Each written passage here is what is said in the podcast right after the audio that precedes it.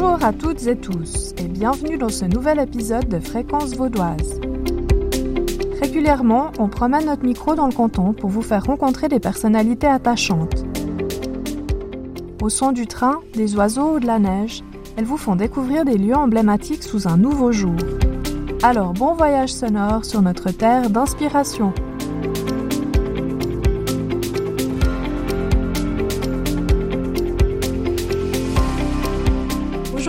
Trouve à Estavayer-le-Lac, euh, au bord du lac de Neuchâtel.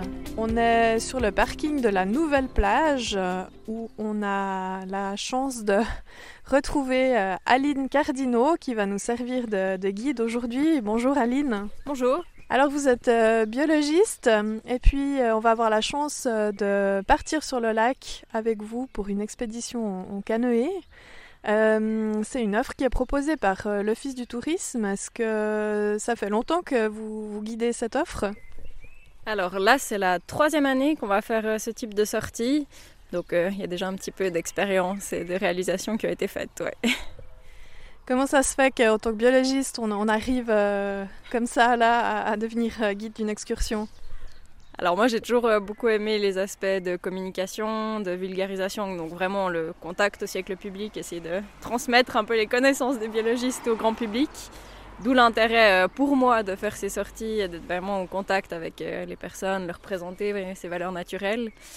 Et euh, pour euh, l'association qui gère, euh, qui protège les réserves naturelles, c'est aussi tout à leur intérêt. Donc l'association de la Grande Carissée, c'est tout à leur intérêt d'avoir aussi des personnes qui participent à la sensibilisation du public dans les réserves. Qu'est-ce qui vous intéresse dans la biologie Qu'est-ce qui fait que vous êtes passionné par ce métier? Tout C'est ouais, voilà, vraiment l'intérêt pour la nature, tout ce qu'on y trouve, toutes les, richesses qu'il y a dans la nature, la biodiversité. C'est peut-être un peu bateau dit comme ça, mais euh, quand on s'intéresse un peu à tout ce qu'il y a autour de nous, c'est vraiment euh, passionnant, les mécanismes, ce qui se passe dans la nature. Donc c'est comme ça que je suis arrivée euh, dans ces études et à ce métier. On est arrivé un petit peu euh, avant 8 heures. Euh, On entend déjà pas mal de, de bruit, de chants d'oiseaux. Est-ce que vous, vous, reconnaissez déjà certaines espèces ou qu'est-ce que vous pouvez nous en dire? Oui, alors c'est vrai que c'est une ambiance euh, sonore déjà assez particulière. Il y a vraiment beaucoup de chants, de bruit.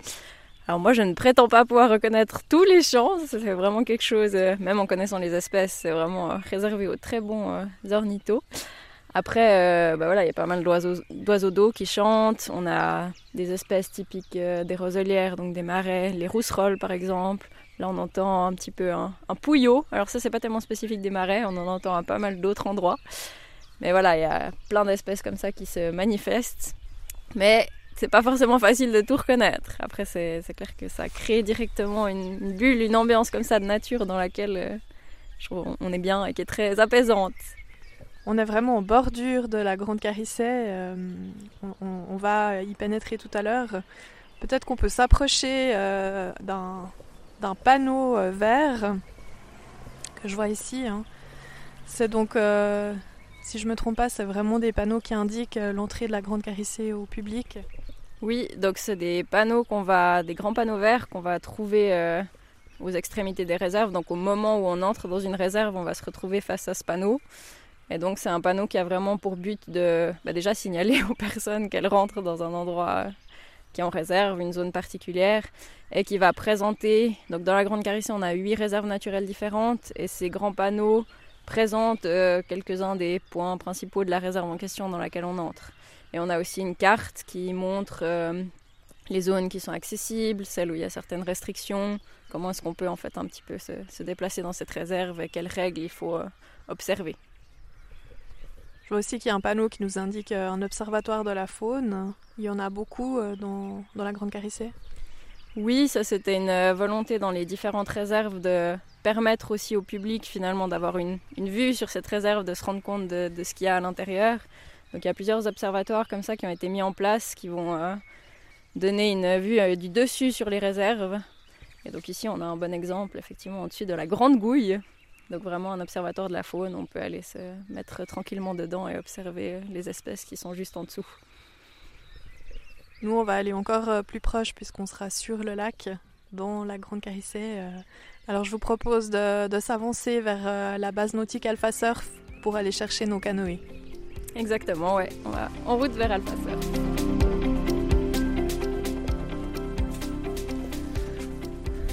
Alors on dépose nos affaires dans le casier.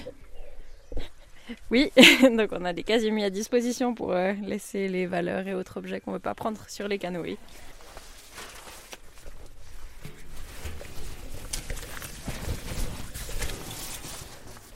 Pour la sécurité, on, on a des gilets de sauvetage. C'est ça, c'est obligatoire? Alors, c'est pas forcément obligatoire de les porter, c'est à la décision de chacun, mais par contre, il faut les avoir sur le canoë euh, au cas où il y, a quelque chose. Je vois que vous avez pris aussi des jumelles, c'est euh, indispensable.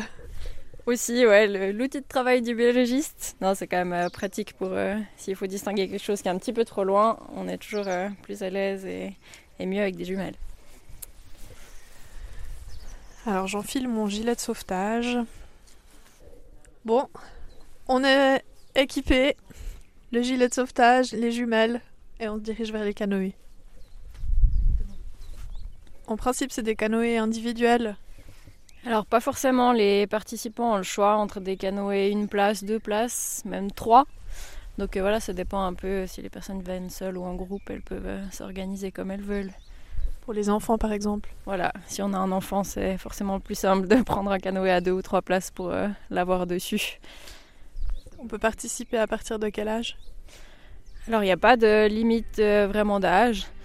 Après, forcément, sur. Euh, enfin, non, même un petit, euh, finalement, s'il est sur un canoë avec ses parents, c'est aussi tout à fait possible. Du moment que l'enfant arrive à, à la patience de rester sur le canoë pendant deux heures, il n'y a, a, pas vraiment de limite d'âge. C'est ouvert vraiment aux familles et à tous les participants.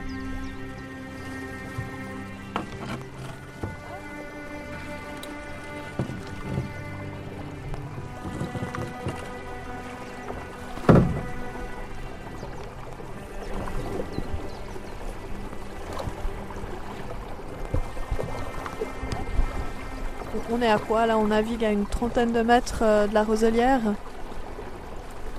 Ouais, on est un petit bout quand même. C'est pas forcément toujours facile à estimer les distances sur le lac, mais non, même plus là actuellement, je pense. Il y a une distance euh, minimum à respecter?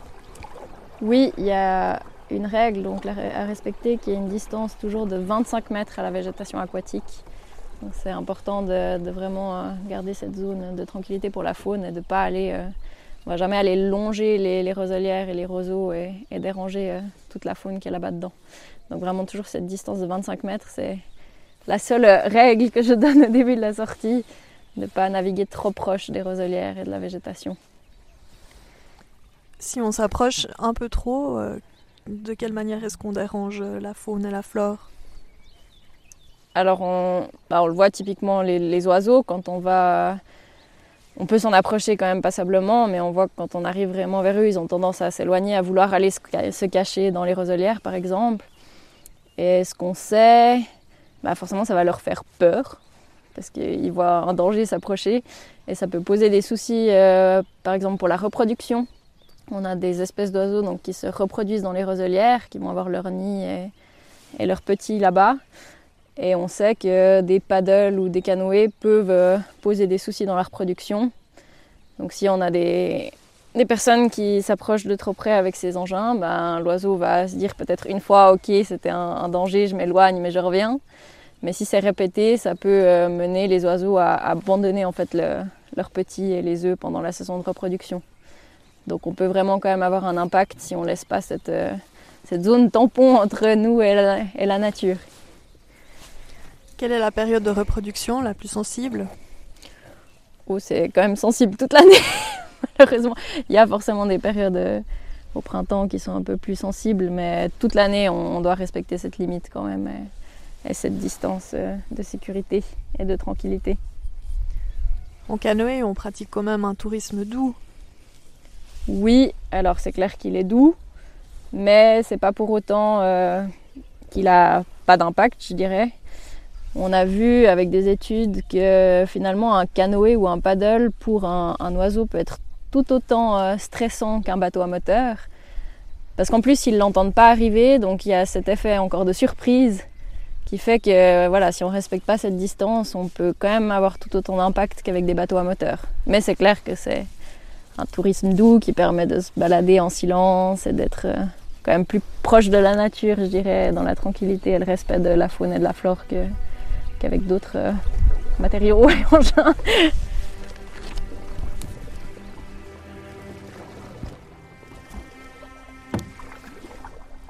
Je vais vous aider à pagayer un peu. Pas de soucis.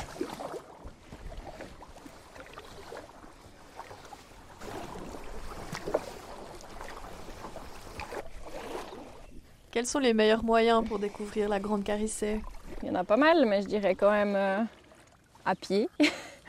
on a beaucoup de. Donc sur toute la rive, on a des chemins pédestres qui permettent d'aller se découvrir les réserves. Après, c'est aussi sympa à faire à vélo. Ça permet de découvrir peut-être un petit peu plus de. de faire des plus grandes distances. Mais voilà, vraiment ce tourisme euh, pédestre et, et à vélo. Et puis bah, depuis le lac, ça change aussi. C'est peut-être un petit peu plus difficile quand on n'est pas accompagné de vraiment se rendre compte de, de ce qui se passe et de ce qu'il y a. Mais c'est aussi un moyen. La baignade est autorisée dans le coin? Oui, la baignade est autorisée. Il y a des zones, euh, quelques zones sensibles interdites à la baignade, mais après, euh, globalement, on a quand même beaucoup de, beaucoup de zones euh, accessibles pour la baignade.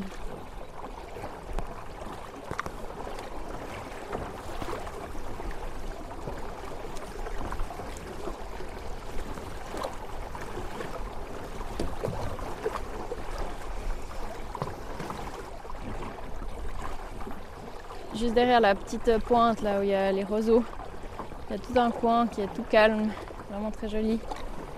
Il y a l'eau qui est pas du tout profonde, on voit un peu l'érosion de la rive, c'est assez joli. Aujourd'hui le lac est extrêmement calme, est-ce que c'est toujours le cas? Alors non, c'est pas forcément toujours le cas. Quand il y a un petit peu de vent, c'est des fois il y a quand même plus de vagues que ça. Après, on peut aussi tout à fait réaliser la sortie et c'est quand même sympa, mais c'est clair que ça complique un petit peu la tâche. C'est un peu plus difficile des fois pour euh, s'arrêter et observer quand euh, on se fait repousser par le vent. quand on s'arrête et une ou deux minutes plus tard, on est à l'autre bout de. Pas plus du tout où on voulait s'arrêter. Mais après, voilà, c'est les aléas météo. Mais non, c'est pas forcément toujours euh, tout plat et tout calme. Après, on va jamais prendre de risques, donc si vraiment il y a trop de vent, trop de. On est, ma foi, obligé d'annuler la sortie. Mais... Là, on a une légère brume. Euh, c'est vrai que c'est, assez féerique. Assez, ouais. oui, ça donne vraiment une ambiance euh, particulière comme ça. Toutes les ambiances sont différentes. Quand euh, c'est très calme avec du soleil, on se retrouve avec l'eau super claire, cette ambiance un petit peu tropique. Mais après, euh, une ambiance brumeuse peut aussi être euh, très sympa et voilà, justement un peu féerique et mystique. Ouais, on se croirait plus en Suisse. Hein. Non, pas tellement. Mais c'est sympa de se dire qu'on a des coins comme ça, vraiment pas loin de chez nous et que des fois on soupçonne même pas. Il y a pas mal de gens en fait en Suisse quand on leur parle de la Grande Carissée qui connaissent même pas. Alors que c'est une zone euh, d'un point de vue nature, paysager et autres qui est, qui est absolument incroyable. Quel est l'oiseau le plus incroyable que vous ayez vu ici, dans la Grande Carissée? Ils sont tous incroyables. Euh... Alors je sais pas, j'ai pu voir quelques fois le martin pêcheur, c'est forcément un oiseau qui est toujours euh, très sympa à voir euh, avec ses couleurs, ce bleu euh, très, très pétant. Il y a une bergeronnette là qui se pose juste à côté de nous. Un petit oiseau gris-blanc qui dandine un petit peu avec sa, queue quand il se pose. Une bergeronnette grise. Mais oui, donc le, martin pêcheur qui est toujours très impressionnant à voir. Et moi, j'ai eu la chance une fois de voir le héron pourpré. C'est une espèce rare qui est vraiment euh, typique des milieux marécageux, qui niche dans les roselières. J'ai pu l'apercevoir une fois en vol, donc ça ressemble au héron euh, cendré qu'on connaît, mais avec des couleurs différentes. Et du coup, pas du tout euh, pas aussi commun et voilà. Et c'est un oiseau d'ailleurs qui est, c'est intéressant d'en parler parce qu'il a été pas mal impacté par les paddles qui ont, on, a vu ça avec des suivis, des études que les, impacts, les, les paddles ont eu beaucoup d'impact sur les nichés de hérons pourprés. En 2017, pour avoir un chiffre, il y a 11 couples de hérons pourprés qui avaient tenté de nicher dans les réserves de la Grande Carissée, donc c'est déjà pas énorme. Et sur les 11, on en a 4 pendant la saison de reproduction qui ont abandonné les nichés parce qu'ils avaient été dérangés par euh, des paddles ou autres, mais principalement des paddles qui allaient euh, se promener finalement trop près des roselières et trop près des sites de nidification. C'est vraiment un très bel oiseau qui en plus est assez emblématique de... Enfin emblématique, c'est un bon porte-parole des messages de sensibilisation qu'on essaye de, transmettre. Parce qu'il est vraiment directement touché par... Euh, même si les personnes ne pensaient pas faire mal, hein, mais on sait que ça, a des impacts. Auprès de qui est-ce que je pourrais me renseigner si je veux faire une sortie en paddle ou en canoë? Bah, on a pas mal de campagnes de sensibilisation qui ont été mises en place. On a mis en place par exemple des panneaux d'information sur les principaux sites de mise à l'eau qui informent les gens des règles à respecter, notamment de ces 25 mètres de distance à garder et de quel impact ça peut avoir euh, si on ne les respecte pas. Après, on a la police aussi du lac qui fait pas mal de sensibilisation, qui doit aussi un peu surveiller et aller expliquer aux gens euh, comment bien se comporter. Et normalement, les loueurs aussi, par exemple, de paddle et de canoë devraient informer, enfin le font normalement, doivent informer les personnes qui louent euh, de quelles règles elles doivent respecter et comment se comporter pour pas impacter euh, la faune et la flore et les milieux naturels. Ah, je trouve vraiment beau avec cette eau claire, les roseaux qui sont éclairés par le soleil. C'est des coins que je trouve assez magiques. Combien d'espèces à peu près on trouve dans la Grande Carissée Alors euh, comme ça je peux pas donner de chiffres exacts. Après euh, pour donner une idée on compte qu'on trouve un quart de la faune et de la flore de Suisse dans les réserves naturelles de la Grande Carissée. Donc c'est alors que ce soit des oiseaux, des insectes, des amphibiens ou alors justement au niveau de la végétation. Il y a une grande diversité d'espèces. Et c'est surtout des espèces qui sont spécifiques de ces milieux marécageux et qu'on ne va pas trouver euh, partout ailleurs, qui ont vraiment besoin de ces roselières, de ces zones de marais pour euh, vivre et se reproduire. Et c'est souvent des espèces qui sont rares et menacées à l'échelle de la Suisse ou, même plus large. La Grande Carissée, elle est reconnue au niveau international? Oui, elle est reconnue au niveau international. Elle est protégée par exemple en tant que site de reproduction pour les oiseaux justement. Après aussi au niveau du paysage, c'est reconnu. On a aussi des sites qui sont euh, à l'UNESCO. Alors c'est pas tout à fait dans la même, euh, dans la même veine, mais il y a vraiment une reconnaissance qui est, qui est acquise au niveau national et même international. On sait que c'est des zones vraiment précieuses et c'est quelque chose qui est reconnu. Qu'est-ce qu'on peut s'attendre à voir euh, comme espèce aujourd'hui? Alors, différentes, euh, on est toujours un peu surpris par la nature, mais après, bah, souvent, ce qui est relativement. Ah, bah, on a justement une foulque macroule qui est à côté de notre canoë, juste derrière. Donc, ça, c'est un oiseau d'eau que beaucoup de gens, euh, la majorité des gens appellent ça des poules d'eau. Mais c'est une erreur euh, de langage commune. En fait, la poule d'eau, c'est une autre espèce. Ces oiseaux noirs avec le bec blanc qu'on voit, c'est ce qu'on appelle des foulques macroules. Mais la majorité des gens font l'erreur. Après, bah on a différentes espèces, euh, autres espèces d'oiseaux d'eau. On a vu avant, près du port, il y avait des grèbes huppées, qui est un oiseau assez sympa, qui fait des très belles euh, parades nuptiales au printemps. On peut avoir aussi des nettes rousses. Euh, on a vu avant des, bah, d'autres, des cygnes. comme je disais, on peut forcément observer des poissons. On a l'eau qui est pas mal transparente. Avant, on avait des hirondelles aussi qui volaient sur le lac, très jolies. Après, ce qui est amphibien et autres, c'est forcément un peu plus compliqué à observer, mais on a aussi souvent pas mal d'insectes qui volent, des libellules, des... pas mal de choses. On avance encore euh, un peu? Ouais.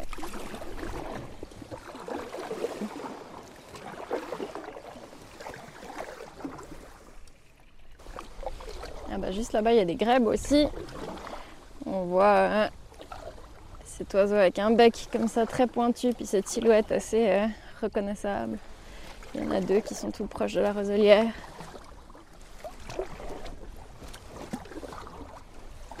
C'est un côté extrêmement paisible et des paysans ici. Oui, alors euh, moi je trouve en tout cas c'est vraiment des... Disons qu'on n'a pas l'habitude de, voir des rives aussi naturelles et, et pas avec euh, des habitations et des campings partout. Et oui, c'est vraiment un endroit qui est, très calme, avec tous ces chants qu'on entend, l'eau qui est très claire. C'est une zone euh, vraiment reposante et agréable.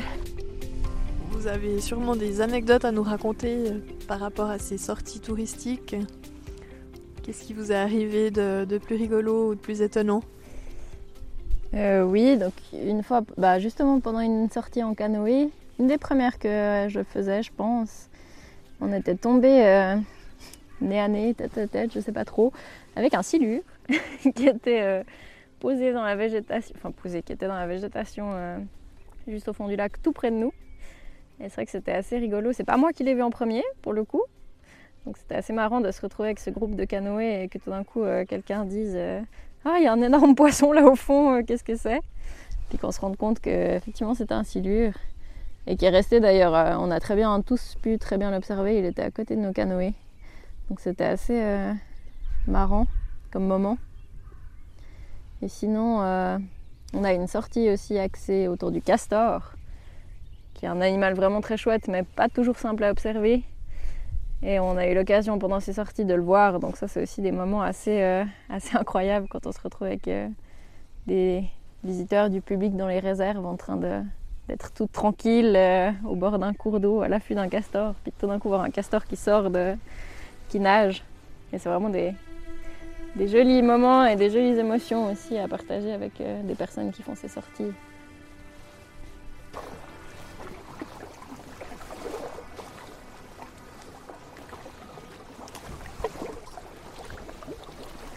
Aussi un coucou depuis tout à l'heure. Oui, depuis euh, ce matin, on entend un coucou qui est. Ça fait depuis qu'on est arrivé à 7h30, je crois que j'entends ce coucou. Le coucou qui est aussi une espèce assez. Euh, assez intéressante dans ses mœurs. qui pond ses œufs dans. Ça, c'est assez rigolo, c'est vrai. Le coucou va pondre ses œufs dans le nid d'une autre espèce et abandonner son œuf. Et en fait, euh, l'autre espèce, en général, euh, considère le bébé coucou comme son propre bébé. Et j'ai un, collègue une fois qui avait pris une photo d'une euh, rousserolle. Donc, c'est vraiment un tout petit oiseau de quelques grammes hein, qui vit dans les roselières et qui était en train de s'occuper d'un bébé coucou, donc un énorme machin gris qui était dans son nid. elle le nourrissait comme si c'était son bébé. Alors qu'on voyait clairement qu'il y avait un, problème euh, entre les deux espèces. Alors normalement, voilà, le but est quand même de faire une balade tranquille, de ne pas être en train de souffrir sur son canoë, mais ça a quand même un côté sportif. Et quand on n'est pas habitué, on sent un petit peu les épaules et les abdos le lendemain de la sortie. Mais ça reste agréable. Enfin, le but est que ce soit agréable. Pour tout le monde.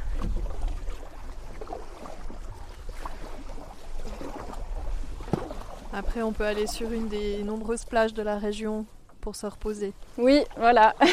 On fait la sortie le matin et l'après-midi à la plage pour euh, se remettre de cet effort. Est-ce que vous avez un autre euh, lieu ou activité coup de cœur euh, dans le canton de Vaud? Oui, alors dans le canton de Vaud, toujours un petit peu dans la thématique aquatique. Bon, on a différents centres nature dans le canton. Il y a d'ailleurs, alors c'est quand même lié à la Grande Carissée, mais le centre Pro Natura qui est près de, qui est à Champité, près d'Yverdon, qui est sympa à visiter. Et on a un autre centre nature dans la région morgienne, à Tolochna, qui s'appelle la Maison de la Rivière. Et donc qui est vraiment le long d'une rivière, le Boiron de Morges avec un centre nature et différentes expositions qui sont vraiment euh, donc qui ont pour but de sensibiliser le public à la nature avec euh, différentes expos et qui sont vraiment axées pour les familles. Donc c'est une activité qui est très chouette aussi à faire euh, un peu dans la même idée pour les familles pendant les vacances, etc. Après cette jolie balade, on est en train de revenir vers la rive, gentiment. Alors euh, merci beaucoup pour euh, nous avoir accompagnés, nous avoir fait découvrir la Grande Carissée côté lac. Bah, merci beaucoup à vous pour euh, la participation et l'intérêt. Et puis à tout bientôt. À bientôt, merci beaucoup.